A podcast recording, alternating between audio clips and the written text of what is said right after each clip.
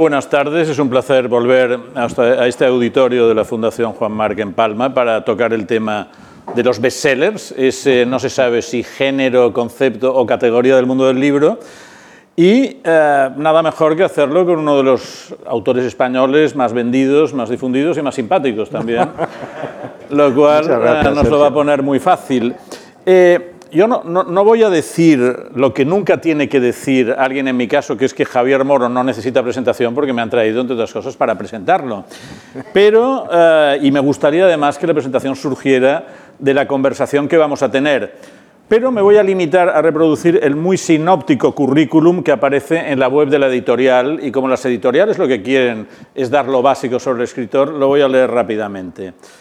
Dice la web editorial del Grupo Planeta, Javier Moro es uno de los autores más queridos por los lectores y valorado por la crítica del panorama literario en español. Periodista, periodista y escritor, también ha trabajado en el mundo del cine como guionista y productor. En esta faceta vivió cinco años en Hollywood. Entre sus libros destacan Senderos de Libertad, 1992, El pie de Jaipur, 1995, Las montañas de Buda, 1997, era Medianoche en Bhopal, 2001, en colaboración con Dominique Lapierre. Pasión India, 2005. El Sari Rojo, 2008. El Imperio eres tú, Premio Planeta 2011. Y A Flor de Piel, 2015. Vamos a hablar de bestsellers, que es eh, lo que nos convoca. Tú eres un novelista que has vendido muchos libros, pero antes de eso, eres sobrino de uno de los grandes autores superventas del siglo XX, que era Dominique Lapierre, el autor de O Jerusalén, Esta noche la libertad, Arde París con Larry Collins, con el cual trabajaste eh, como documentalista en algunas ocasiones. Eh, ¿cómo, ¿cómo, fue tu, tu relación con Dominique Lapierre? Hombre, pues era una relación, es mi tío carnal, es el hermano de mi madre, y, y, yo de pequeño, cuando íbamos de veraneo a su finca en Saint-Tropez, pues yo la imagen que tenía del escritor no era la imagen que se suele tener del escritor, de alguien que está sufriendo eh, a la luz de una vela, con frío, para acabar su libro y vender cinco ejemplares, era algo contrario. Eh, eran cenas donde venía Claude Chabrol, donde aparecía Vadim, donde podía venir Brigitte Bardot, que tenía una finca cerca, y era, era una especie de, de, universo pues, que brillaba y que centelleaba, y a un niño pues eso le afecta. Entonces, yo no es que quería ser escritor como él, porque yo quise primero aventurarme en el cine, pero esa imagen eh, para mí era el equivalente de que ser escritor podía ser una, podía ser una buena vida. Hmm. Y luego que había otros escritores en la familia. Es que Dominique no era, no era De hecho, mi prima, la hija de Dominique, es una escritora, Alexandra, Alexandra conocida en Francia, que tuvo un, par de buenos bestsellers. Eh, mi tío abuelo era Em, escritor de, novela negra y también el guionista de aquella película, que a lo mejor no, sé si algunos se acordarán de ella, que era El tulipán negro de espadachines, que tuvo mucho éxito. Una, una película con, con, con Delon. y pues él fue el guionista. Exacto. Se llamaba Paul Andreotta. Ese es mi tío abuelo, y que lo recuerdo muy bien. Y luego mi abuela escribió toda su vida. O sea, que digamos que eh, yo he tenido esa suerte ¿no? de, de poder, de haber crecido en una familia donde lo normal era hablar de historias. Y luego cuando fuimos mayores era leerse los unos a los otros con total desinhibición y atacarse. Y esto es un coñazo, esto es muy largo, este personaje por qué es tan interesante, o esto por qué crees que, que, éramos muy, muy... Yo con mi prima, mi prima conmigo, y con Dominique conmigo, en fin, eh, yo tengo unos recuerdos maravillosos de, de haber trabajado con él. Y luego más adelante él me contrató cuando yo acabé la facultad, yo, yo, estudié algo que no servía para nada, que era antropología y historia, no servía para ganarse la vida, y menos en aquel entonces. Entonces me contrató para hacer la documentación de un libro que se llamaba El Quinto Jinete, que era la única novela que hicieron. Es un thriller. Un thriller. Y entonces era la historia de Gaddafi y la premisa era qué pasa si un tipo como Gaddafi le da por poner una bomba atómica en Nueva York. Curioso, porque era adelantado su tiempo. Luego, luego eso fue muy, muy actual y muy de actualidad años después. ¿no? Y como ellos no podían ir a Libia, porque habían escrito O Jerusalén y Gaddafi, y el régimen de Gaddafi eh, pensaba que, que eran prosionistas, me mandó a mí, eh, como estudiante de antropología, a vivir con los Gedatfa, que era la tribu de los Gaddafi. Bueno, yo me, tenía que, me las tenía que arreglar para poder describir lo que había sido la infancia de un beduino la infancia de Gaddafi para ellos poder escribir ese cuento. Y luego, pues, por ejemplo, descripciones de eh, qué es lo que veía Gaddafi desde la tienda donde vivía hasta el ministerio donde trabajaba todos los días, por qué edificios pasaba, qué, qué es lo que eh, veía el mar o no lo veía. En fin, acumular el máxima mm, documentación posible para que ellos lo pudieran utilizar. Una experiencia maravillosa. Estuve dos meses en, en Libia, luego mm, cogí un autocar al Cairo, me cubrí de chinches, estuve tres días sin poder... Pero vamos, pero hacía parte de la aventura, era... Y luego pues eh, me contrataban cada vez que necesitaban a alguien, pues ya como contrataban a otros. Pues oye, ¿quieres irte 15 días a la biblioteca de Nueva York a hacer una investigación sobre X? Encantado, claro, ¡bum! O sea que tu, tu, máster fue, fue el trabajo con tu tía. Sí, y paralelamente yo intentaba hacer cine, hice Valentina, hice... Pero el cine no me gusta, eh, eh, me gusta más escribir. Eh, la literatura eres esa libertad. Yo, yo, tengo una anécdota buena con Dominique Lapierre, que me la contó él, cuando Dominique Lapierre venía a España, la editorial Plaza de Janes, que vendía muchísimos libros, le montaban unas promociones espectaculares. Y cuando vino a promocionar Esta Noche la Libertad fue el mes de noviembre de 1975. Ustedes saben lo que pasaba el mes de noviembre de 1970, lo que estaba pasando. Y entonces eh, le ponen un avión para llevarlo por las distintas ciudades de España, a él y a Larry Collins les ponen un avión, una avioneta, y en la avioneta una faja que pone Esta Noche la Libertad. Y entonces aterrizan en el, en el aeropuerto de Zaragoza y la Guardia Civil, a ver, esta noche la libertad, ¿tiene esto que ver con el caudillo? Y tuvieron problemas y estuvieron a punto de, de dormir en comisaría por, la, por, la, libertad, que era la de Jerusalén. Las librerías pusieron un, un cartel diciendo, este libro no tiene nada que ver con los acontecimientos uh, actuales. Claro, claro, era, era, un libro sobre la India. Sí. Eh, eh, a ti de todo esto me da la impresión de que lo que te ha quedado es una forma literaria de trabajar muy pegada a la realidad. Sí, sí. A mí me ha interesado siempre, siempre yo creo, yo siempre he oído hablar de las buenas historias. Hmm. Cuando tienes una buena historia, estás en un buen territorio. A mí no me ha interesado nunca hablar de mí o hablar de o recrear algo. Me gusta recrear la historia y, y, muy pegado a la realidad. Cuanto más basado en la investigación, mejor. ¿Y nunca has tenido la tentación de hacer algo totalmente imaginativo? No, no, además cuando lo intento, no, porque es que me pasa una cosa muy curiosa, quizá porque yo soy historiador de formación, porque sí, al, final, pues los años que has pasado estudiando historia, pues se te queda, ¿no? Y, quieres ese rigor, ¿no? Pero cuando yo, por ejemplo, en, en, La flor de piel, ¿no? En la novela, que es una novela que me costó mucho porque no tenía, había una parte donde no había documentación, entonces había que eh, suplir la falta de documentación por la imaginación. Y allí, cuando yo escribía algo para ir de punto A a punto C y escribía el B, pues bueno, lo hacía con mucho cuidado, muy plausible, tiene que ser creíble, tiene que ser tal. Y cuando luego, por casualidad, descubría documentación sobre ese punto B, era muchísimo más increíble, muchísimo más fuerte, muchísimo más eh, que lo que yo hubiera podido imaginar jamás. Es un tópico decirlo, que esto que la realidad es más fuerte que la ficción, pues que es verdad. Entonces yo, donde puedo encontrar algo de la realidad, siempre le doy prioridad.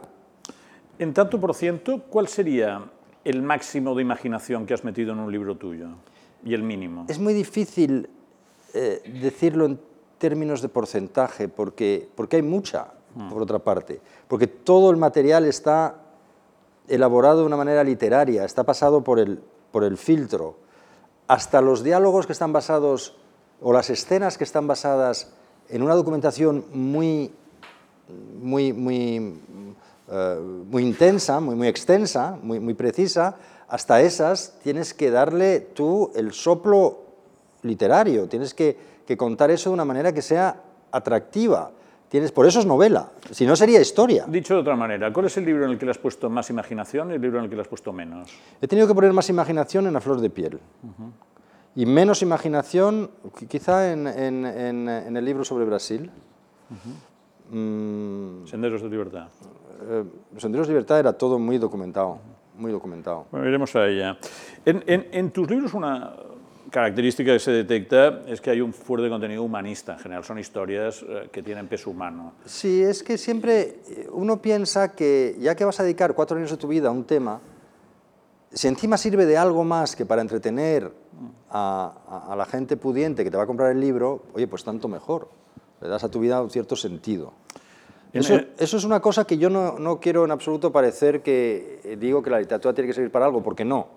Ah, la literatura es como la vida misma, es un reflejo de la vida misma y cabe de todo. A mí siempre me ha gustado, y mis primeros libros tenían un una fuerte carga, digamos, social, medioambiental, como lo quieras llamar, y yo creo que ahora me vuelva más eso. Debe ser por, porque ahora ya a mi edad ya digo, bueno, pues ya que hago un libro voy a intentar que sea útil a algo. Y el momento más intenso que yo viví fue cuando escribí con Dominique Lapierre el libro sobre Bhopal, era Medianoche en Bhopal, que reconstruía la mayor tragedia industrial que ha ocurrido cuando una nube de gas tóxico se escapó de aquella fábrica en el centro de la India y mató a 35.000 personas en una noche. Reconstruimos toda la historia de aquella, de aquella fábrica y luego, eh, como el libro tuvo bastante éxito, decidimos eh, donar parte de los derechos de autor para crear una clínica, fundar una clínica para los supervivientes. O sea, a la gente que habíamos entrevistado, que habían sido los supervivientes de la, de la tragedia, que de alguna manera les pudiese volver algo de lo que os habían dado. Yo creo que tenía mucha lógica, además. Y el día de la inauguración de esta clínica, que hoy en día sigue, Sambhavna Trust se llama, Sambhavna Clinic, podéis googlear en, en, en Internet, fue un día de extrema, de una satisfacción muy difícil de, de describir, pero era como decir, joder, con, con un bolígrafo y un blog y un ordenador, has podido de alguna manera contribuir de una manera concreta, ya no mm, despertar la conciencia de fulanito, venga, no, una clínica, piedras sobre piedras, un lugar con médicos donde atienden a la gente de la que tú has contado la historia eso fue una satisfacción enorme, enorme. Y eso lo descubrí en ese libro. Pero no es el único, porque hay otro, en el pie de Jaipur, reconstruye estas historias cruzadas, la de Christophe Roux, que un accidente le deja hemipléjico, y un camboyano superviviente de los jameres rojos, Sontag, y todo esto te permite hablar de esta prótesis, el, pie de Jaipur, que están entre las más utilizadas en el mundo, y en el libro hablas de Gloria Rognoni, de Stephen Hawking, de los Juegos Paralímpicos, es, de alguna forma es, un libro de referencia al, tocar este Sí, fue muy gracioso, porque este me, decía el de Planeta, chico, a mí me gusta mucho tu libro cuando se lo mandé, que no había salido, pero no te, no, no, tú sigue escribiendo, no te desanimes si no vendes más de cuatro ejemplares. Porque claro, era un tema durísimo, era un tema de un, un, un pobre chico que a los 20 años se queda parapléjico y de alguna manera acaba resucitando, porque además hoy, hoy me viene a ver a Ibiza todavía, es Christoph, yo tengo amistad con todos mis personajes. Me viene a ver, conduce como un loco, dice, como ya él se la ha pegado, dice, le, tiene ese, ese, ese, humor negro, eh, se ha casado dos veces y tiene un hijo. Y este chico le habían condenado a la inmovilidad total. Cuando se tiró en, en unas rocas, era monitor de, de, de, campamento de vacaciones en Francia con unos niños, se tiró, se desnucó y dijeron, se lo devolvieron a la mamá tenga, no podemos hacer nada por él. Y hoy está así, es una historia formidable, eso hay que contarlo. ¿Y cómo llegaste en este caso a este personaje? Pues porque, fui pues porque me, me, encargaron un artículo eh, más, más científico otra cosa sobre un nuevo centro de paraplegiología que había en Francia. Y que querían abrir uno, mm, los de Toledo, en, en, en Madrid. y estaba abierto Toledo, pero era como un encargo. Entonces fui allí a hacer una, un, un reportaje. Pensaba estar un día y, y claro, cuando me dice el, médico, dueño de aquella clínica, el fundador de aquella clínica, el doctor Gómez, dice, tienes que eh, conocer a Christophe, eh, come con él. Y digo, bueno, pues vale, porque es uno de nuestros pacientes, digamos, ejemplares. Y claro, cuando me cuenta Christophe su vida, yo digo, aquí no, aquí, no hay un artículo, aquí hay un libro. Esta historia hay que contarla.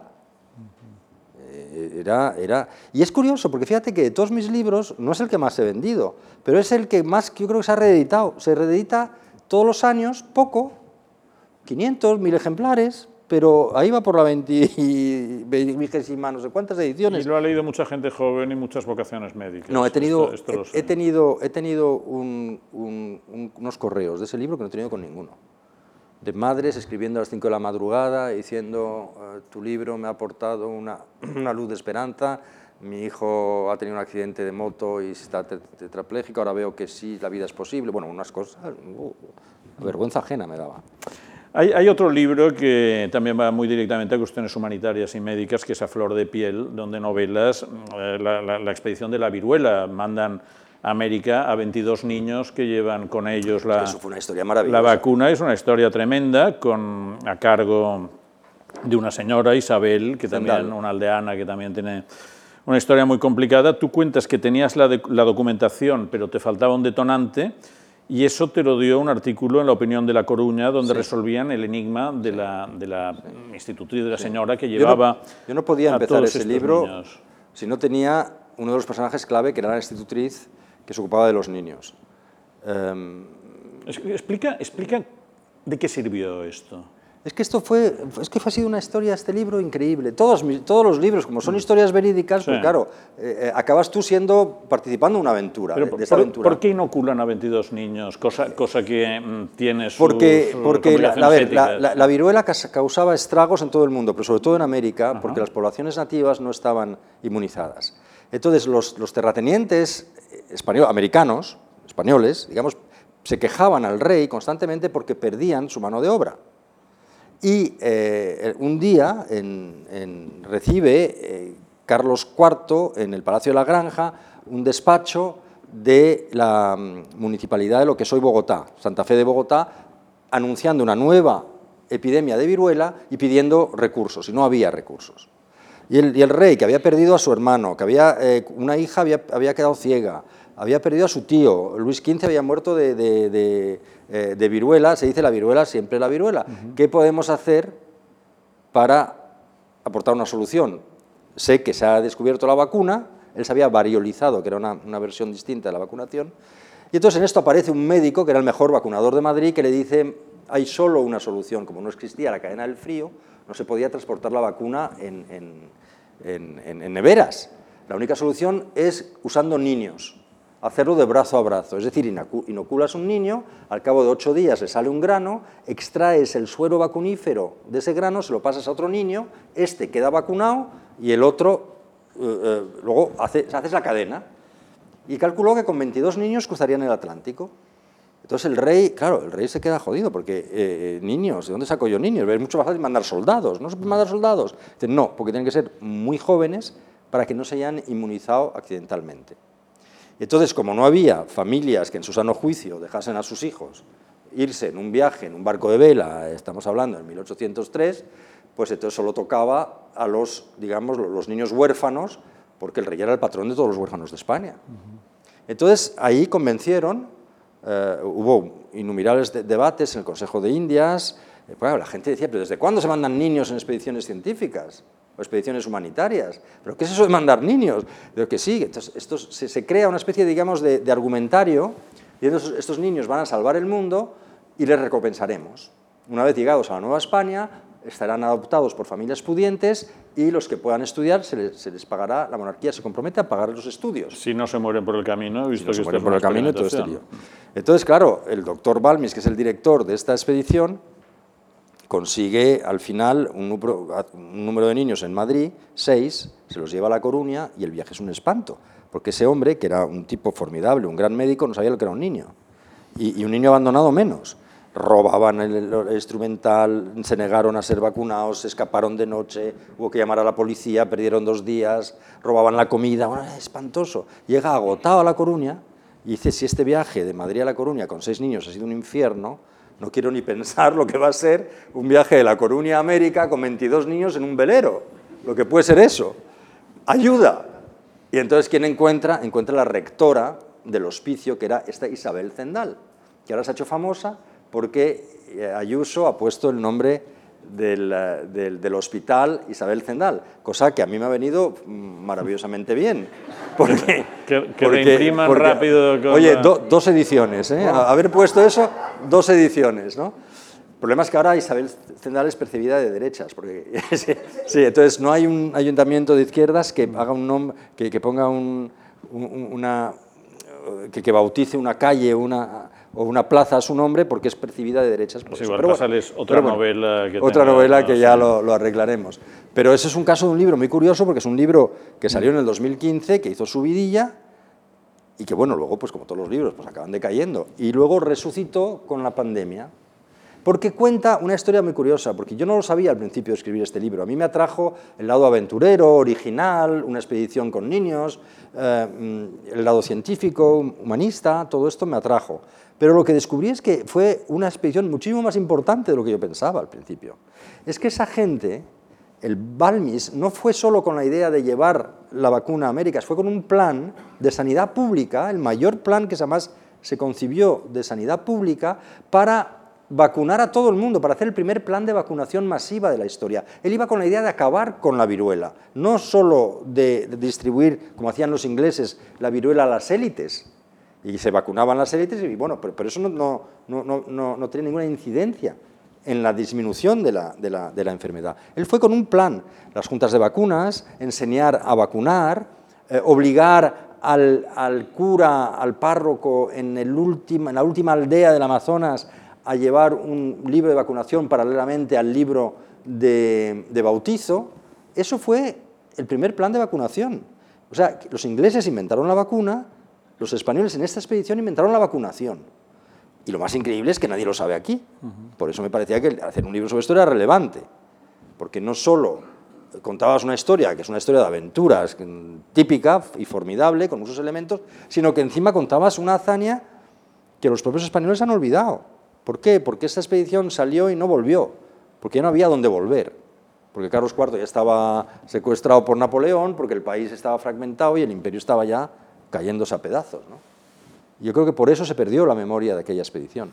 Es curioso porque al acabar este libro tú, tú, siempre das un poco unas páginas de explicación al final de tus novelas y siempre explicas, pues he estado en el país tal, tal, tal, tal, tal, he visto a tal, tal, tal personas y, y, son todos libros muy viajeros. a veces uno se plantea si realmente viajas para poder desarrollar tus proyectos o bien mm, organizas proyectos en función de que quieres viajar a sitios determinados, ¿no? Sí, a mí sí, sí, yo nunca he sabido si viajaba para escribir o al revés, o escribía para viajar, pero a mí me gusta mucho viajar, sí, más que viajar, eh, pasar tiempo en otras sociedades, meterme dentro, que es lo que pasa en la India. En la India voy todos los años porque, porque tengo vínculos, tengo amigos, soy conocido como el del pie del salir rojo ahí, no, no, no, por el otro libro, entonces, mm, pues sí, ahí Sí, justamente iba ahora a la India, que realmente es muy clave en tu bibliografía y que, como lo había sido en Dominique Lapierre, por, por esta noche la por esta noche la libertad Qué bonito libro. un macro es, un gran libro. Los libros de Dominique Lapierre y Larry Collins se aguantan perfectamente son de estos libros que los puedes leer y creo que no han sido superados. Y en, en esta noche la libertad ellos se embarcan en un Rolls Royce para recorrer todo el país eh, hablando con las figuras más curiosas. Anécdotas estupendas de de... Y tú sigues, sigues esta línea porque realmente lo has... Sí, es que la sigo porque, porque yo lo vi, o sea, yo cuando, cuando estaba en la India, cuando, yo, a mí siempre me gustó mucho la India y a mi hermano también. Íbamos allí y a veces acompañaba a Dominique, Dominique venía a sacar un libro y entonces lo que hacía él, organizaba unos viajes de promoción, a lo mejor se traía 100 libreros de toda Francia más 50 eh, periodistas. Es que lanzaban los libros así en la época. Y se los llevaba a la India para enseñar los decorados y para, y para mostrar un poco los decorados del libro que iba a, que iba a sacar. Y claro, eh, Indira Gandhi le recibía, porque Indira Gandhi era francófila y le gustaba un poco hablar francés, entonces le recibía en, en el jardín, en, ahí en el césped de su residencia, ofrecía un té, hacían un pequeño speech y bueno, era parte del tema. Y yo vi, yo veía a esa familia y yo veía a Sonia, que era la, europea, la italiana, la que todo el mundo despreciaba, y me decía, coño, sería formidable poder contar la historia de, qué es lo que ve esta mujer, cómo se vive en la primera familia de la India desde el punto de vista de una europea. Pero claro, no había final para esa historia. Y además era una mujer bastante, como os decía, la despreciaban. Era la italiana que había dado el braguetazo casándose con el hijo de, Sonia, de Indira Gandhi. Era la, italiana que no había hecho, eh, que no tenía estudios universitarios. Era, era tremendo la, la, guerra que... Bueno, por haceros la historia corta, en el 2004 esta mujer gana las elecciones en la India y se convierte en la mujer más poderosa del país y no estamos hablando de la República de San Marino, con todos mis respetos, pues hay alguien aquí de la República de San Marino. Estamos hablando de la India, de 1.300 millones de personas. Y ella italiana. Y le da tanto terror, porque han matado a su marido, a su suegra, eh, murió su cuñado, le da tanto terror de ser asesinada ella también, que no asume el cargo de primer ministro, sino que nombra a un primer ministro. Pero es que eso la hace todavía más poderosa, porque se queda como la reina por encima del primer ministro. Y se convierte de una mujer tímida europea en una mujer capaz de, hacer un, discurso frente a 500.000, 600.000 personas, porque así son las campañas electorales en la India. Porque en un país de 1.300 millones, pues un, un acto electoral son 500.000, son un millón, y habla y les convence. Y esa progresión, esa progresión dramática, es que eso, vamos, para inventarte eso, imposible. ¿Y en qué momento decides contar la historia? ¿Eh? ¿En qué momento decides contar su historia? Yo cuando gana las elecciones digo, ya tengo final. Bueno, ¿qué final? Es que si no hay un buen final, no me meto en una historia, porque ¿para qué pasear al lector durante 15 o 20 o 22 horas que dura la lectura de un libro es para luego decepcionarle? Yo necesito un buen final. Y ahí ya cuando tuve ese final, digo, pues el arco, e, e, ese arco dramático, esa, esa transformación, era transformación de mujer europea a mujer india, de mujer tímida a líder político, de, ama de casa a, la, mujer más poderosa. De, o sea, era, yo sabía, yo creía tanto en esa historia que me metí en ella sin saber los cantidad de obstáculos que iba que iba, que iba con los que iba a encontrarme. Pero al final valió la pena. Iremos luego a los obstáculos, porque aparte de este libro, tienes alguno más sobre la India importante. Entonces la pregunta es, ¿por qué la India? ¿Qué tiene la India? Pues mira, la India primero está poco contada en español. ¿eh? Hay, poca tradición de, escritores que han ido allí, que han contado lo suyo. Y segundo, porque es un país que, que es que no es un país, es un mundo. Y es un mundo... Eh, se tarda en, aprender un poco los códigos de ese mundo y en conocerlo. Pero es que hay, contiene unas historias que muy inspiradoras. Es que la India es un país muy original, es que es un mundo muy... muy a mí, yo estoy enamorado de la India, pero por lo... Vale, es una historia de amor y de odio, eh, cuidado, porque en la mm. India hay cosas insoportables también. Eh. ¿Cómo cuáles?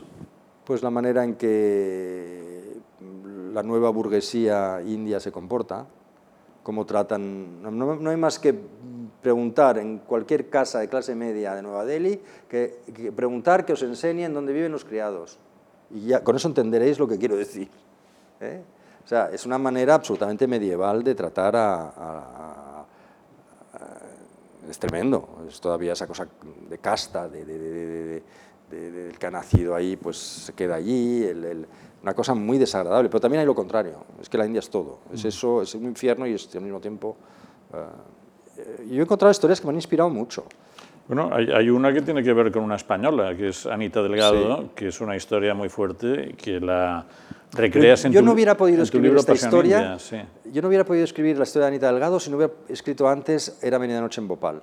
Mm. Porque Era Noche en Bhopal me obligó a estar siete meses residiendo en una ciudad india pequeña, entrevistando todos los días, salía con un rixo y un eh, intérprete a hacer mis entrevistas a todas las víctimas, a los ingenieros, a, todos los que habían participado en aquella, fábrica, y es ahí cuando yo conocí de verdad la India. Los ritos, las comunidades, los bora, los tal, el, usurero del barrio, eh, los, eh, los suníes, los chiitas, los, todo ese lío, todo ese follonazo enorme, eh, es imprescindible para poder luego eh, escribir el sobre la India. Entonces, la, la, experiencia de Bhopal fue dura y luego, para mí, meterme en Anita Delgado fue la India bonita, la India... Pero me gustaría que explicaras aquí sucintamente, sucintamente eh, qué le pasó a Anita Delgado desde el principio, pero hasta el final, porque el final es muy interesante también. Anita Delgado es aquella telonera malagueña hija de unos eh, señores que habían tenido un café en Málaga, que se arruinan, que vienen a Madrid, no tienen dinero casi para, para, para, salir adelante y las ponen a trabajar como teloneras en el Cursal, que era como el teatro de varieté de la época. En esto eh, se casa Alfonso XII, invitan, eh, llegan invitados de todo el mundo y entre la delegación británica viene el Marajá de Capurtala, que esa noche pues, se quita el turbante y dice, ¿dónde, eh, se puede uno divertir aquí, pues vaya usted al Cursal. Va al Cursal, ve a esta chica bailar y se enamora locamente de esta chica. Pero como él es un potentado oriental, al día siguiente manda a su ayudante de campo a casa de, los, de, la, familia de, de, los Delgado con un ramo de flores enorme y con una propuesta de compra. ¿no? De 100.000 francos y me llevo y me quiero casar con su hija. Bueno, al principio es un escándalo, interviene Valle Inclán, porque todo esto hay una tertulia alrededor del Cursal. Valle Inclán dice que hay que casar a esta hija con el, a esta niña con el Marajá de Capurtala, porque a lo mejor podemos hacer presión para recuperar Gibraltar, se monta un cachondeo enorme. Valle Inclán redacta la carta de contestación al Marajá, hablan con el padre. Bueno, para haceros la historia corta, la casan y la primera parte de la, de la, experiencia de ella es ir a París a aprender modales de princesa. Y allí van un día los padres, les recibe el marajá, cenan, en, tenían un apartamento entero en el Hotel Maurice que él había eh, alquilado, el marajá, y claro, cuando traen los lavamanos, la madre de Anita Delgado pues lo bebe. Y como la hija ve que lo está bebiendo, pues también lo bebe. Y, claro, y el marajá, bueno, pues pone esa cara, pero la convierten en princesa y luego llega a la India. Anita Delgado a los 17 años llega a la India sin saber muy bien dónde iba, con una dama de compañía, cruza todo el país y hace su entrada en la ciudad de Capurtala en un elefante enjaezado, seguido de 45 elefantes más, y con la gente mm, prostrándose a su paso y besándose los pies. Y se da cuenta que es la princesa de Capurtala. Pero luego cuando va al palacio también se da cuenta que el Marajá tiene cuatro esposas más y nos lo habían dicho. y entonces, bueno, y es esa historia de esta mujer que yo, por tener esos contactos en la India, he podido reconstruirla y ver todos estos papeles que había, porque en efecto ella llega y lo que parece un cuento de hadas, pobre española se casa con potentado oriental y acaba princesa de un reino, era lo que se sabía en España, pero me interesaba saber qué había después sabiendo que la vida no es un cuento de hadas. en efecto, fue terrible, porque tenía a las mujeres en contra, que pensaban que ella le había hecho brujería, ¿eh? y a los ingleses en contra, que no querían que sus príncipes de la India se casasen con europeas para evitar la creación de una raza criolla que un día les em, desafiaría el poder, como había pasado en América. Una historia formidable, una historia verídica, la historia de ella. Pero tu libro se llama Pasión India, no por casualidad, porque luego le pasan más cosas a esta a esta Anita? Bueno, le pasa de todo, se enamora del... Ahí vamos. Se enamora del hijastro, se queda embarazada, tiene que abortar, bueno, le pasa de todo, le pasa de todo, le pasa tanto que cuando sale el libro, el, bisnieto del Marajá monta un escándalo, ¿cómo has contado eso? Enorme que llega hasta The Guardian en Londres y, no me lo han perdonado. he escrito la historia de, Anita Delgado y todo lo que le haya pasado. Porque, ellos tenían una idea del Marajá como de Churchill. Bueno, vale, fue un, fue un gran, mm, digamos, mm, fue un gran rey, porque era muy hábil a la hora de manejar las distintas etnias, las distintas religiones, pero era un rey medieval, era el dueño de, la gente. Era, así. Y luego era muy mujeriego, era mucho más mujeriego de lo que yo le he pintado en el libro. Entonces se lo dije eh, públicamente, le digo, mira, yo te, I challenge you. ¿A quién se lo dijiste al descendiente? A, a, Tika Singh, que es el representante de Louis Vuitton en la India, que es un ser espantoso, que me hizo la guerra, una, guerra imposible. Y yo públicamente dije, pero le invito a la British Library, donde yo he hecho la investigación, pedimos, eh, vamos ahí a la India Office, está todo muy bien organizado, pedimos los papeles de Capurtala y yo te voy a enseñar cómo era tu abuelo. ¿Eh? Que vale, que sí, que, que podías haber sido un rey muy hábil, porque también era todo esto. A ver, tu abuelo dejó embarazada a una, a, una camarera del Hotel Savoy en Londres y la camarera le puso un pleito y lo ganó ella. Y tuvo que pagar una fortuna. Eso no lo he puesto en el libro, le dije. Porque yo no quería tampoco disminuir a mi personaje masculino principal y hacer de él un... Pero era verdad que era tremendo, como todos eran. Pero sí, se creían de origen divino. Pues alguien que es de origen divino no se va a comportar como alguien de clase media. Haces locuras, haces eh, excentricidades, porque si no, no pareces de origen divino. Y todos, eh, todos competían en excentricidades. Era un mundo formidable. De todas formas, esta reacción no es nada comparada a la que provocó el Sari Rojo, donde llegaron a quemar libros no, tuyos. El Sari Rojo fue terrible. El Sari Rojo fue todo terrible. Todo lo que hizo. Porque eh, nadie había conseguido hacer la historia de Sonia Gandhi. Lo había intentado Tina Brown. Tina Brown había sido directora de Vogue, es una gran periodista, se hizo amiga de Sonia Gandhi, gran error, y como todos los que lo habían intentado antes, como también grandes periodistas y escritores italianos, y ella se hacía amigo y les decía, no, no quiero, yo no quiero que nadie escriba nada sobre mí. Era una mujer muy privada. Luego yo descubrí por qué, y si quieres, no sé si ahora da para contarlo, pero eh, no querían era un no, no, no. Y a mí me pasa lo mismo. Voy a entrevistar a, sus, a su familia, a sus amigos, a su círculo más cercano y todos me dicen no. yo me caes muy bien, pero yo no te voy a decir nada porque no me quiero poner a mal con la mujer más poderosa de este país, es amiga mía y que no quiere que se cuente. Entonces era una fortaleza. Y me hacen entender, bueno, no, me, me dicen que mejor que me olvide del proyecto. Pero claro, yo es que lo veía tan claro, que era una historia estupenda. Digo, esto lo tengo que poder contar, aunque sea me hago una novela, me lo, me lo, pero lo tengo que contar. Y bueno, me quedé en Delhi y fue una decisión muy, muy jodida. Yo ahora no podría, yo creo, hacer esa guerra, pero en ese momento sí, dije, yo sigo adelante, me da igual. Y entonces, eh, me acuerdo, me quedé en Delhi, alquilé un, coche, eh, contraté a algunos estudiantes de periodismo que me fueron a los archivos de los periódicos a sacar todo lo que se había publicado sobre Sonia Gandhi desde que llegó en 1968 a la India. Pero claro, todo, eh, todo eso no era lo personal, yo buscaba lo personal. Mm. Y, y buscando una grieta en esa fortaleza que era Sonia Gandhi. Y de repente, pues esperando y buscando, me sale la oportunidad. Y es que Usha Bhagat, que había sido secretaria de Indira Gandhi durante 20 años, publicó un libro, era ya muy mayor, y fui a entrevistarla. Y oye, eso fue... Porque claro, si, si tú quieres saber algo de alguien, hazte amigo de la secretaria. Es que es la que más sabe. ¿Eh? Cualquiera que quiera saber algo del señor Javier Gomá, acude a la secretaria, vamos, seguro que todo... Y claro, esta había sido secretaria de Sonia Gandhi, de, Indira Gandhi, se sentía un poco em, enfadada, digamos, estaba un poco herida porque los niños, como los llamaba, son los hijos de, Sonia, Rahul y Priyanka, no le hacían caso y tal, y me empezó a hablar y me contó muchísimas cosas, pero de lo que yo quería. Me contaba la cosa, yo quería saber a qué olía esa casa cuando ponían flores, qué, qué, se daba, cómo se preparaba la cena cuando Andrei Gromyko o, o Mitterrand decidían que, se quedaban a cenar. ¿Quién hacía la cocina? ¿Dónde compraban la, la, comida? ¿Quién, hacía la, eh, ¿quién decidía el menú? Eh, ¿Cómo se llevaban las nueras? ¿Cómo se celebraban los cumpleaños? La vida. Eso es lo que yo quería. Yo quería contar la historia por dentro, que es lo que hago en mis libros, contarla por dentro. Si no, sería un historiador, como te decía antes. Pero no, yo quiero hacerlo para, poder realmente que el lector se identifique con la historia y que puedas sentir por ese personaje, que puedas vivir con él.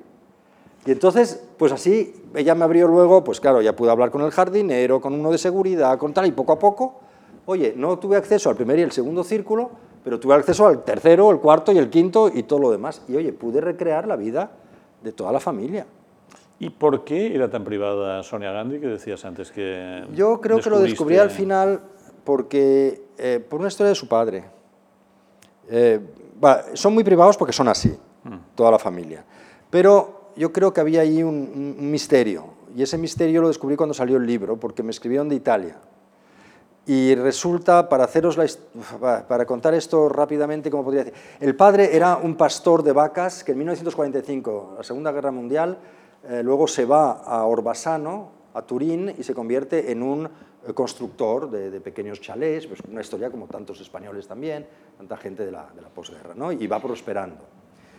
Eh, así es como lo cuento en el libro. Pero después del libro me llaman de ese pueblo y, resulta que la historia no era esa. La historia es que el padre había sido, primero había, había hecho la guerra en Rusia, luego se había cambiado de bando como muchos italianos, había sido partigiano, y había participado en una cosa bastante terrible que se llamó la masacre de Spéluga, que es que cogieron a todas eh, las mujeres que habían salido con los eh, alemanes, con los ocupantes alemanes, con los soldados alemanes, y todos los que eran sospechosos de colaborar con los alemanes, les, cortaron el pelo, las raparon, las llevaron en un camión a un pozo que se llamaba la Spéluga y los, les dispararon y los mataron. El chofer de ese camión era Stefano Maino. ¿eh? Y el libro, que se escribe, donde sale todo esto, que yo creo que lo han, medio tapado, porque eh, cuando yo fui a hablar con estos italianos, resulta que la madre de Sonia Gandhi, Sonia, habían ido en persona a hablar con él mm. también. Entonces yo creo que, este, yo creo que esta especie de vergüenza de la familia era tan gordo para alguien que se casaba con la hija de un primer ministro, que si esto se hubiera descubierto, hubiera sido un problemón enorme. Y por eso eh, eran tan tremendamente eh, privados aparte de que lo eran ya de por sí. ¿no? Y cuando sale el libro, se monta un Cristo en la India, pero eso yo sí que ya no me lo esperaba. Eh, me escribe el presidente del Parlamento indio, señor Moro, soy el representante eh, legal de Sonia Gandhi, presidente del Parlamento Indio, le ruego que dé orden a todas las, eh, sus editoriales, el libro ha salido ya en todo el mundo, de retirar el libro de las, de las, eh, de las estanterías, vamos a hacer un proceso legal contra usted por difamación, por yo cojo, no, esto y esto. Y ahí fue donde tuve la inestimable y valiosísima ayuda de mi editora, Elena Ramírez, que es la mujer más inteligente que yo he conocido en mi vida, que me llevó muy bien eh, que supo ver lo que había de amenaza y de bluff y lo que había de verdad, donde me podían realmente hacer daño, y, yo, yo, vamos, yo seguí todo lo que me, me salvó, pero duró, la persecución duró mucho tiempo, y acabó en, en, que en, la, la, segunda semana, me acuerdo perfectamente, era la segunda semana de junio del 2010. Me llama un amigo y me dice, pon por internet las noticias de la India, en la cadena IBN, que es como la CNN India.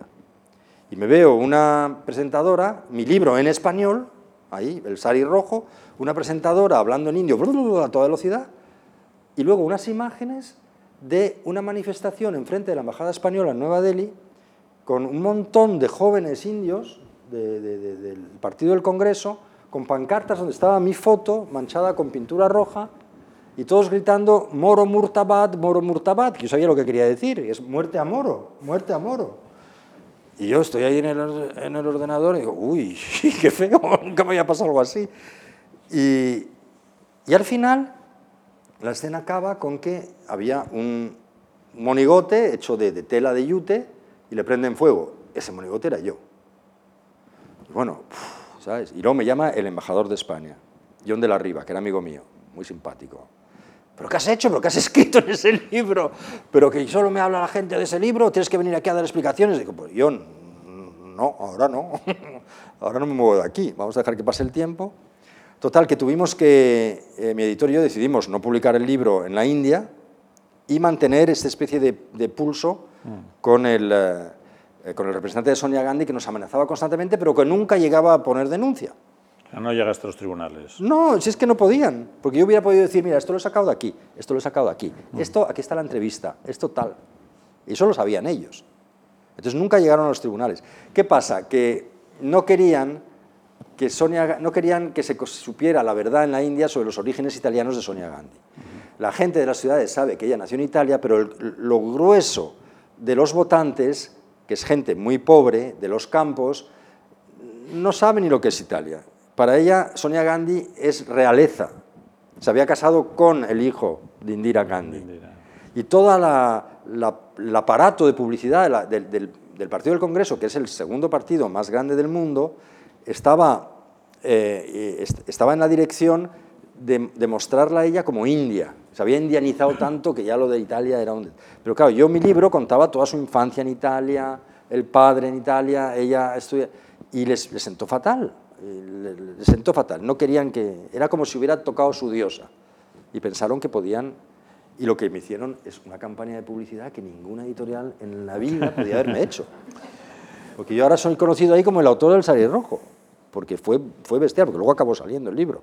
Ah, pierde las elecciones ella en el 2014 y a los tres días me llama mi editor, muy listo. Y dice, ya es el momento, ven. y fuimos, y bueno, medio millón de ejemplares en cuatro días. Tú, cambias de continente y te vas a Brasil con una novela larga sobre el príncipe regente Pedro I, enfrentado a su padre, el rey de Portugal, y que se debate entre dos mujeres, Leopoldina de Austria y su amante Domitila. Eh, ¿Qué significó el Premio Planeta en tu trayectoria? Mira, eh, ahora a posteriori está bien porque es un planeta, es como alguien.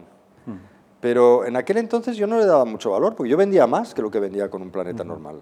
O sea, yo, yo de Pasión India en el mundo entero debí de vender un millón y pico de ejemplares, en España 600.000, con el Sari Rojo un poco menos, pero iba muy bien. Entonces, para mí el planeta, yo no sé quién me hacía el favor. ¿El planeta tío tú al planeta? Sí, pues en, ese momento, ¿eh? las cosas luego mm. cambian en la vida. Pero en ese momento era un poco así. Eh, pero siempre es bueno, bueno, pues tener un premio, oye, el planeta, pues, pues vale, ¿por qué no? Pero yo, mi idea era siempre hacer este libro, y ¿sabes por qué lo hice? Eh, me fui de la India a Brasil y tal, porque estaba harto de, las, de estos escándalos.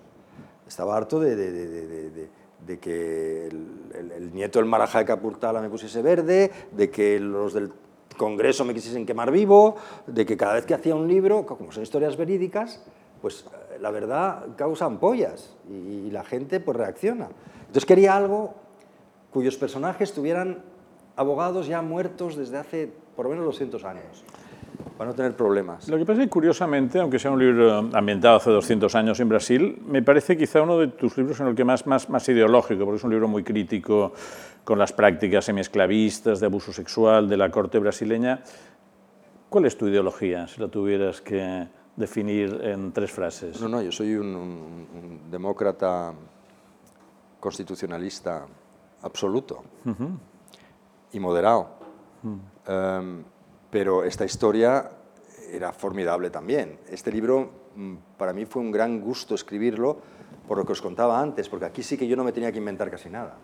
Estaba todo. Había mucho escrito, pero muy deslavazado todo. Y nada que tuviera el soplo épico que yo sabía que podía darle a la historia, o que la historia merecía. Entonces, al tener esos personajes, Leopoldina es ininventable. Ella escribió unas cartas, claro, cuando tú tienes acceso a unas cartas, tienes acceso al alma del personaje. Las cartas de Leopoldina contando su calvario sentimental, casada con este bruto de emperador, era, eh, era, era, era, muy bueno. Es que el material era muy bueno, era muy bueno. Hubiera sido muy difícil, creo, hacer un mal libro de esa historia. Y no, no estaba contada realmente mm, como a mí me hubiera gustado contarla. Y luego estaba toda la parte, como tú dices, sí, ideológica. Este hombre... Eh, eh, es muy bonito porque este hombre se hace brasileño, pero es portugués. Crea la nación brasileña, pero no quiere renunciar a la parte portuguesa. Este hombre acaba desgarrado entre dos continentes. Vuelve a, vuelve a Portugal y se embarca en una guerra civil contra su hermano Manuel, que representaba lo más retrógrada de la, de la, de la sociedad de la época, y la gana esta guerra civil, y luego se muere. Y curiosamente, el corazón de él lo piden los portugueses, está en la iglesia de Lapa, en Oporto, en una urna, y el resto de sus restos los reclaman los brasileños y lo envían a Brasil y están en la cripta de Ipiranga, en Sao Paulo. Un hombre desgarrado en vida entre dos continentes, pero curiosamente en la muerte también. Y esa es la historia trágica de, de Pedro I, un historión. ¿Cómo me voy a inventar algo mejor que eso? En esta novela, como en alguna otra, hay mucha navegación. ¿Tú navegas? Me gusta mucho, sí. Sí, sí. ¿En qué? En vela. Me gusta la vela, pero bueno. Eh, tus dos últimas novelas, si no me equivoco, eh, coinciden en explicar historias de españoles barra as que van a Estados Unidos y allí les va bien, mal y, les pasa un poco de todo, porque es Conchita Montenegro, una, una actriz de cine que va a Hollywood y vuelve, y Rafael Guastavino, que es un implantador de la bóveda ignífuga y que además lo cuentas desde el punto de vista de su hijo, esta historia. Sí, a ver, a mí, a mí, la historia de Guastavino me gusta mucho porque es una historia de padre e hijo. Hmm. Eh, de un padre y un hijo que rivalizaron eh, creativamente, hicieron grandes cosas y son recordados en América mucho más que aquí. Se llama A Prueba de Fuego. A Prueba de Fuego, porque era lo que el, el arquitecto Rafael Guastavino llegó a América con la idea de venderles a los americanos un sistema a prueba de fuego, porque en aquel entonces tenían, había el pánico en Estados Unidos a los incendios. Chicago en 1873 acabó pasto de las llamas. Boston, 700 eh, edificios ardieron en una noche. O sea, no había semana en Estados Unidos en aquel entonces en que un edificio ardiera y todos los eh, inquilinos, generalmente inmigrantes pobres, acababan calcinados. Era un problema gordo y Rafael Guastavino pensó que él tenía la solución y va para allá. Pero ahí se unían muchas cosas. Se unía su parte genial como constructor, eh, diseñador, y luego la vida personal de él, su personalidad, que era muy buena porque muy contradictoria. Era un genio haciendo planos y, trabajando, y era un desastre eh, con el dinero, era un desastre con las mujeres, era un desastre en su vida, eh, fue, fue bígamo en Barcelona, le abandonó la mujer, hizo, hizo una estafa para poder irse a Estados Unidos. Bueno, una, una historia es que de novelón, de, de, folletín, vamos, de, de, esto de por la tarde, de telenovela, ¿no? pero, pero con mucha carga dramática. Y luego también me pasó un poco lo que en la flor de, eh, piel. Lo que descubrí después es que no solo fue un gran arquitecto, cuidado, es que los Guastavino, padre e hijo, imprimieron estilo. es que toda la arquitectura pública norteamericana de finales del siglo XIX es guastavino. Está llena de sus bóvedas. hace poco han descubierto el Museo de Historia Natural de Filadelfia, de pronto dicen que es un guastavino, porque descubren que hay unos, unos azulejos típicos de guastavino y unas bóvedas muy típicas de guastavino, y declaran que es un guastavino. Y van los de Boston, que son los especialistas en guastavino, y descubren que no es un guastavino, porque rascan y tal y se dan cuenta que la estructura básica era de hormigón, entonces no podía ser de guastavino. Pero era un imitador de guastavino. Y como él, muchos. O sea, creó, crearon estilo. Y aquí volvemos a lo de flor de piel, que no se conozca nada de este señor en su país parece raro. Un país que no cuida sus luminarias, que no cuida sus héroes, que no cuida, pues demuestra una sociedad un poco, si no enferma, no muy sana. algunos de tus temas de repente han coincidido que tú trabajabas y algún otro escritor también trabajaba. en el caso de Guastavino, Andrés Barba. En el caso de Anita Delgado también había salido. ¿Qué pasa cuando tú estás trabajando sobre una historia fascinante y te das cuenta de que hay otro colega que está en la misma dirección? Pues es, es terrible. El shock muy grande me lo llevé con mi mujer eh, cuando estaba escribiendo Mi pecado, que es la historia de Conchita Montenegro. Estaba a dos meses de terminar el libro y, llegando a Ibiza, donde, donde vivimos, em, compramos el periódico y sale la historia. Y sale un libro que yo no sabía ni que existía, de una tal Carmen Ro, o una cosa así, Carmen Ro, que había escrito lo mismo que yo. estaba contando lo que yo estaba escribiendo. Y durante los dos últimos meses que, que, tuve que terminar el libro, cuando iba de un sitio a otro, ponía la radio, estaba ya contando lo que yo estaba escribiendo. Era, era una, una sensación terrible. Digo, cuando salga mi libro, ¿quién va a querer saber otra vez esta historia? Y en efecto, fue, una catástrofe todo eso. Me dieron el premio Primavera, pero aparte de eso, una catástrofe. ¿El libro? Sí, el libro, sí. Ah, pero es muy interesante el libro. Yo creo que sí. Yo creo que haría una buena serie de televisión. Porque cuenta, eh, los españoles en, en Hollywood. Todas las historias españoles en Hollywood, cuando rodaban películas dobladas, cómo se relacionaban. por ahí. El... caso de Montenegro además tiene una relación con Leslie Howard, que es un... Bueno, fueron amantes. Que es un actor... Sí, y, Churchill ahí metido. y, y, al final, el final es increíble. Eh, Churchill propone a Leslie Howard que vaya a ver a Franco para pedirle a Franco que cambie el estatus de España en la Segunda Guerra Mundial que pase de ser eh, nación no intervencionista a neutral, porque eso permitía, eh, si eras nación no intervencionista, por ejemplo, los barcos alemanes podían repostar en los, en los puertos del norte de España. Si eras neutral, no. Entonces querían que España se hiciese neutral. Yo no sé la relación de causa y efecto, pero dos meses después de la visita España se hizo neutral.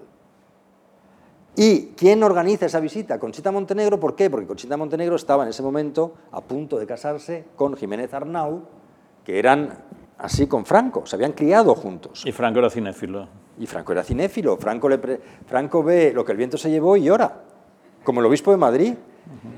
Y llora, pero fíjate una cosa que yo descubrí, que llora y quiere que se estrene esa película porque piensa que es un ejemplo de lo que un país devastado por la guerra civil puede llegar a, como puede llegar a salir adelante. Y no lo consigue en 13 años. ¿eh? ¿Por qué? Porque todos los miembros de su gobierno eran muchísimo más... Antiamericanos. Antiamericanos y fascistas que él. Oye, todos estos argumentos, ¿qué fortuna han tenido en el cine o ahora que estamos en el imperio de las series? Eh, lo del cine es una locura, porque se pasa todo el mundo hablando de millones y luego nunca nadie hace nada. Mm. Yo tengo mis historias constantemente opcionándose. Es decir, hay alguien interesado, paga una opción, que se supone que cuando empiece a rodar me pagará el resto de los derechos. Una opción es un 10% sobre el precio de los derechos. Oye, llevan opcionándose y nunca nadie le hace nada. ¿Pero te lo van pagando? Sí, me van pagando, pero, pues. pero, pero, yo prefiero que se haga la película de una vez. Yo creo que se va a hacer lo de Bhopal, porque tiene un productor indio potente, pero los otros no lo sé. Son caras de hacer porque son históricas todas. Eh, vamos a volver rápidamente y, vamos a ir acabando, porque luego me gustaría pasar la palabra a ustedes. ¿Cuál es el secreto para escribir un bestseller? o sea, ¿cómo, cómo, cómo, se consigue llegar al gran público? Yo, no lo sé, porque además tampoco he llegado con todos mis libros. No, pero has llegado con bastantes. O sea, sí, he llegado con tres o cuatro, pero, pero eh, no lo sé. Yo, yo, creo que es un problema de conectar con, el, con, con, con la audiencia. Es un problema de, de sí, Sí, pero ¿cómo se conecta? Esa, ¿Cómo, se conecta con la, con la audiencia? Pues Es que yo no... Yo creo que uno, de los, uno de los requisitos es quizá la escritura clara, ah. y que no es nada fácil, ¿eh? es, mucho trabajo, que, sale, que, sea todo muy clarito. Y quizá un requisito es que el personaje principal sea alguien con, con, con, quien la gente, con quien el público lector pueda identificarse, en el sentido que tiene que ser alguien quizá tenga algún flow, como se dice en inglés, algún, alguna, algún defecto o algún problema, eh, su debilidad, y que de alguna manera acabe superándola. Eso suele funcionar. Pero yo tampoco diría que hay una receta. Además, también hay una cosa que, si hubiera una receta para el bestseller, todos seríamos autores de bestseller. Aplicas la receta como una, como una, tortilla de patatas y te acaba saliendo. A lo mejor fallas las dos primeras, pero te acaba saliendo. Entonces, no hay receta. Porque del otro lado está el público, la sociedad y el momento. Y esos son variables que son muy difíciles de calcular. Porque un bestseller tiene mucho que ver también y dice mucho de la sociedad, que lo hace bestseller, porque refleja lo que en ese momento esa sociedad mm, está pensando, sus temores, su, el estado mental. Entonces es un poco una, una, una concatenación, es muy difícil... Eh, puedes poner todo de tu lado, en el sentido de puedes elegir una historia clara, personajes heroicos, vamos a poner así de una manera simple, eh, una trama mm, apretada, pero eso no te garantiza tampoco que sea un, un bestseller. Sin embargo, hay gente como Tom Clancy y estos que venden, vamos, eso sí que son bestsellers, comparado con... Y siempre. Entonces, claro, a ellos habría que preguntarles, pero es que tampoco te dan... Stephen King. ¿Tú cómo estructuras tus libros y cuánto tardas en hacerlos? Entendiendo que cada libro es diferente. ¿eh? No, pero yo tardo mucho. Yo, tardo, yo publico cada 3-4 años. ¿Por qué? Porque son libros de, que tienen mucho de reconstrucción histórica. Hmm. Entonces, eso es un trabajo de, como de hilvanar. Hay que juntar todas las piezas y luego hacerlas encajar. Y eso es muy pesado y muy lento. Eh, que todo... Entonces, generalmente eh, se divide en tres partes. Una parte importante que es la investigación, un año, un año y medio. Entonces piensas el libro, lo sueñas y te documentas y vas leyéndolo todo y te vas empapando, empapando, empapando hasta que llega un punto en que ya es que el cuerpo te pide eh, ponerte a escribir. Y ya en eso solo funciona, digamos, em, la autodisciplina. Ponerte ahí de 7 a 1 y de 4 a 8 todos los días y si no, no te sale el libro. Hasta que se acaba, que suele ser otro año. Y en eso, en, esa etapa hay varios momentos. Hay un momento horroroso, que es el principio, que te quieres morir, que quieres, ¿por qué he escogido este tema? Esto no lo va a leer nadie, y ¿por dónde voy ahora? El principio, las primeras 50 páginas son una tortura. ¿eh? hasta las 100, es una tortura. Luego, si por casualidad te sale bien el tema, ya es al contrario, empieza a ser placentero. Porque hay un punto en la creación literaria en que, por ejemplo en la novela, en este tipo de, libros, en que tú ya no te acuestas pensando en qué escena toca el día siguiente. Y ya los propios personajes te dicen qué es lo que toca. Ya no vas tú tirando el carro, sino los personajes tiran del carro. Es como si tú has puesto todo lo posible y, vive solo, empieza a tener vida propia el libro de alguna manera. Hombre, todavía queda mucho trabajo, pero ya no es lo de picar pala como el principio, es un trabajo que tiene esa, esa sensación que es muy, muy gratificante, que a mí me, me, me encanta, francamente, cuando me pasa. Y pasa a partir de la página 150, 200. ¿eh? Pero entonces te saltas, o sea, tú has hecho un guion muy pormenorizado antes al principio. Antes lo hacía y lo ponía en, en, en, tal, en corchos y tal. Ahora ya no. Ahora, hombre, sí, hago un tratamiento. Sé, sé, el punto de partida y el punto de llegada, pero el camino muchas veces no lo sé. Voy, improvisando un poco. Pero voy con mucha documentación ya de partida. Un año de escritura y ya una vez acabado la promoción. Y luego, que es otro año, por lo menos. ¿eh? Pues claro, salen 70.000 libros en España al año, como no empieces a dar codazos y decir, eh, estoy aquí yo, nadie te va a mirar. Entonces hay que hacer promoción. Y hacer promoción es hablar de tu libro, es eh, viajar mucho, pero a mí me gusta. A mí me gusta encontrarme con los lectores y que me digan que les ha gustado. Ese, ese, eh, lo más bonito de esta profesión no es los libros que puedas vender o tal, es que tú le llegas, llegas al corazón del lector y te lo agradece. Eso es lo más gratificante. Bueno, en base a esto y como última pregunta mía, eh, tras todas estas investigaciones sobre grandes personajes, ¿cuáles dirías que son las principales pasiones que mueven a la humanidad? Greed, ¿cómo se dice? Mm, codicia. La codicia.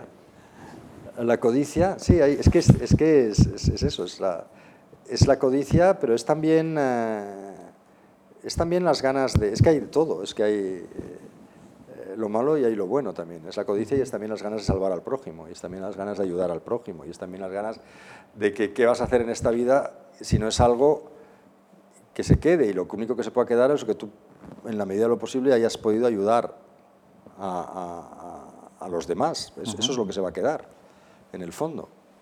Y de alguna manera los personajes, pues sí, reflejan todos, todas estas, todos estos conflictos, y el conflicto es lo interesante de la, digamos, de la literatura dramática.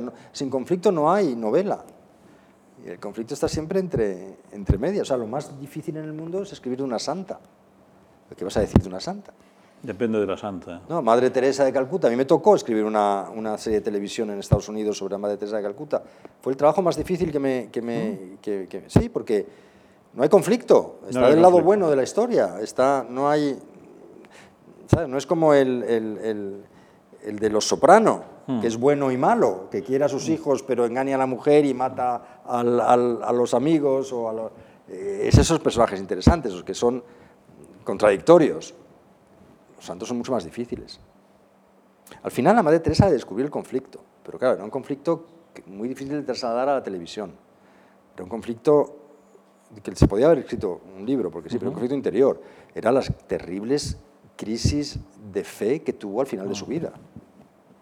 Que es que se acababa en la cama como enferma. Era como que Dios la abandonaba. Crisis de fe que a lo mejor un psiquiatra te dice que era depresión. Da igual. El caso es que esta mujer que había construido un imperio de la caridad, con 300 y pico casas en el mundo entero, con un presupuesto millonario de donaciones, de repente llegaba a plantearse que todo eso, eso, eso es terrible, es asomarse al vacío, es asomarse al, al, abismo, daba miedo. Esa era la historia bonita de la Madre Teresa, pero no se podía hacer en, en cine, y menos en la televisión americana, olvídate. ¿Cuál será tu próximo proyecto? Sabes que da mala suerte hablar, Sergio. No Más o menos, no grosso modo. Pero Venezuela. Ahí ha pasado una cosa muy, muy horrible y muy terrible. Bueno, es el ejemplo de lo que está pasando en el mundo entero. ¿eh? esta lucha que se libra entre las democracias y la libertad y, lo otro. Y, ¿eh? pues Venezuela ha sido de las primeras víctimas. Ahora vemos que, que, que el tema fin, hemos, hemos, tenido una pandemia, ahora una guerra y a ver cuándo sale la próxima, porque ahora parece que Pekín quiere uh, quedarse con Taiwán, ¿no? En fin, estamos, o sea, no se acaba nunca. Pero es lo mismo, el problema es el mismo. Entonces, eh, el tema es ese el, el, escenario es Venezuela. Pues no te puedo contar más porque es que entonces me lo... Me, sabes que da mala suerte. Muy bien, pues dentro de tres años tendremos otra cita con Javier Moro. Espero que antes, ¿eh? pues antes, sí, porque ya ha empezado, ¿no? sí, sí. Pues eh, les invito a plantear sus cuestiones porque yo creo que tenemos 10 o 15 minutos para, para ellas, ¿no? Mm, creo que no me equivoco si digo que ha sido divertidísimo e interesantísimo y que hemos pasado un rato eh, pues, extraordinario.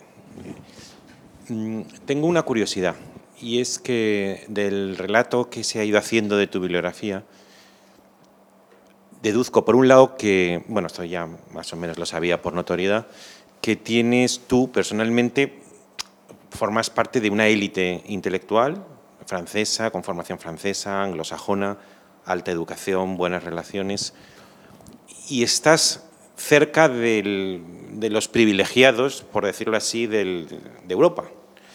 Pero sin embargo, a tu imaginación le divierte más no tanto las grandes historias de la alta sociedad francesa o económica o cultural o alemana o inglesa o norteamericana, sino historias o bien exóticas inglesas, eh, indias y brasileñas, o lo que podríamos llamar un poco excéntricas, de personajes curiosísimos. ¿No te ha seducido nunca una buena historia eurocéntrica, de, corte anglosajón o, francés? Pues yo creo que no, porque lo hubiera hecho. Eh, yo siempre he estado buscando, y quizá por eso no sea yo un autor tampoco que, que sea, o sea, que, porque es verdad, es verdad lo que dices, siempre he estado haciendo cosas excéntricas, es que es lo que me llama la atención. Es que tampoco quiero rehacer lo que se ha hecho ya, entonces busco historias que no hayan sido tocadas.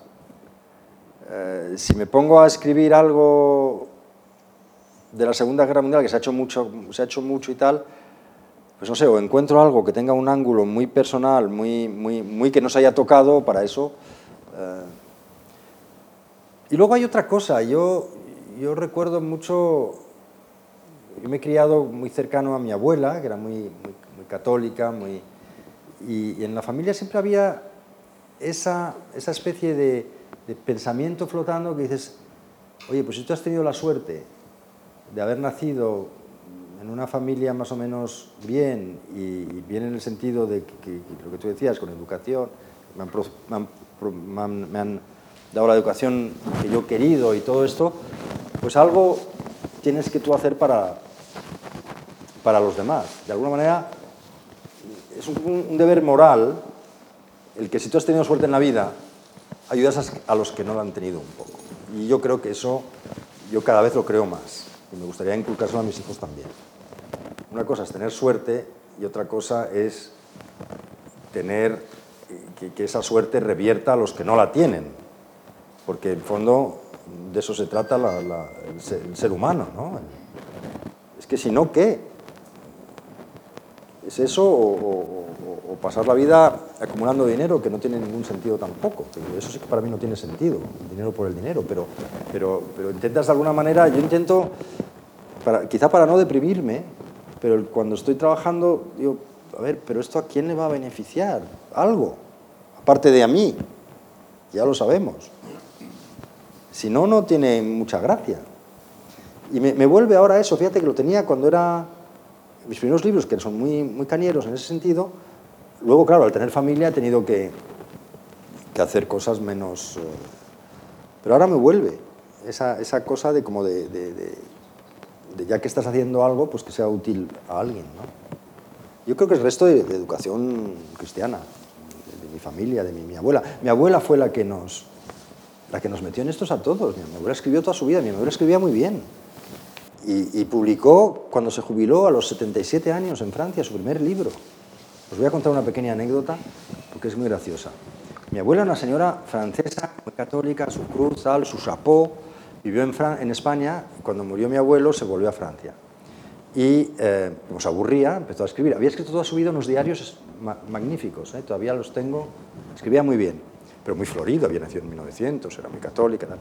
Entonces escribe una primera novela que se llama Un esposo exigente, que es en dos palabras la historia de una monja, eh, una monja en un hospital de Madrid que un día recibe un paciente tetrapléjico a causa de un accidente y se acaba enamorando del paciente, pero claro, como es monja, el conflicto era entre Dios y el paciente, y al final eh, gana Dios, porque claro, y se llama el esposo exigente. Bueno, entonces le tomamos el pelo y lo consigue publicarlo en Francia. Joder, la abuela ha publicado su libro.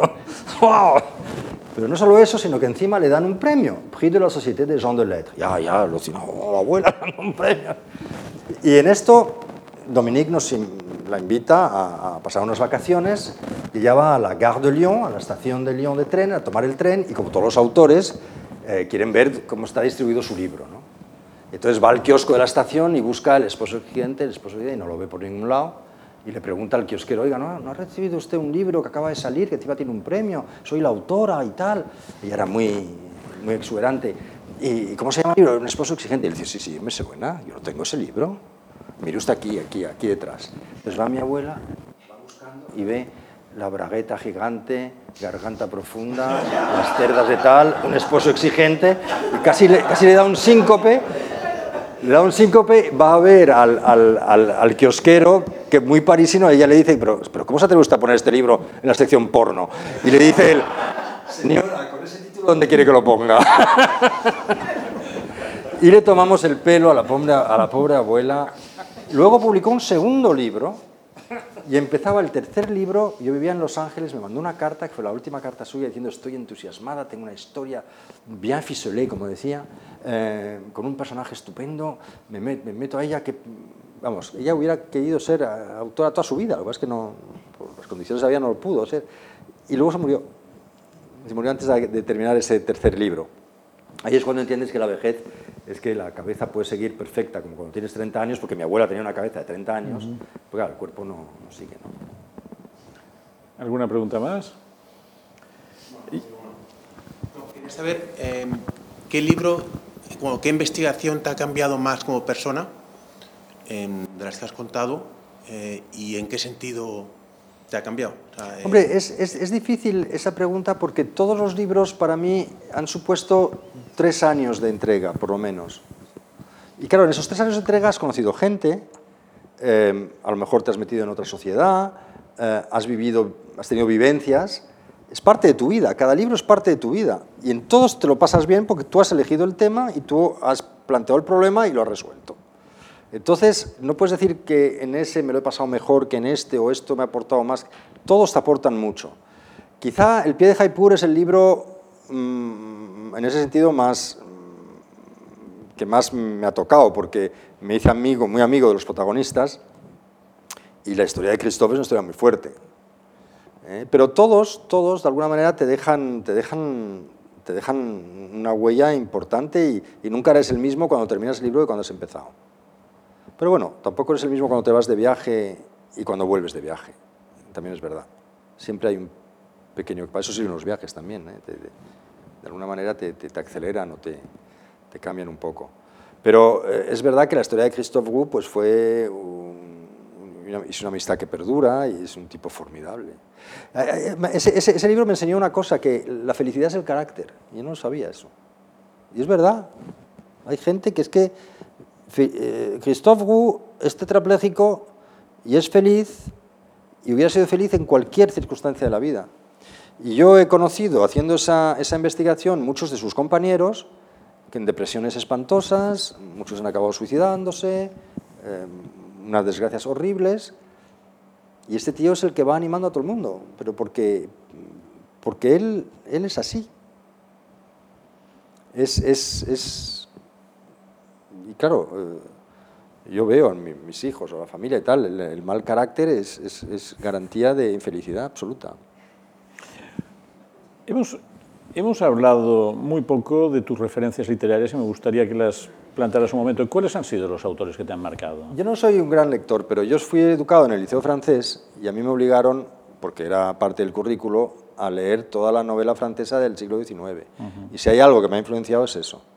Es Stendhal, es eh, Balzac, y sobre todo a los 15 años para mí fue un, una especie de, de, de, de epifanía el, el, descubrir a Émile Zola que era combativo, y la justicia, y, el Dreyfus, y eh, Zola yo me lo empapaba, eh, no, no podía acabar. Y luego pasé mucho a leer eh, Jack London, Joseph Conrad, todo lo que era eso también. Pero quizá la mayor influencia fue Tintín, porque Tintín, desde que tenía seis años hasta los 12 o 14, los leía todos, pero 20 veces tenía toda la colección y los recompraba y los volvía a leer. Tintín me marcó muchísimo.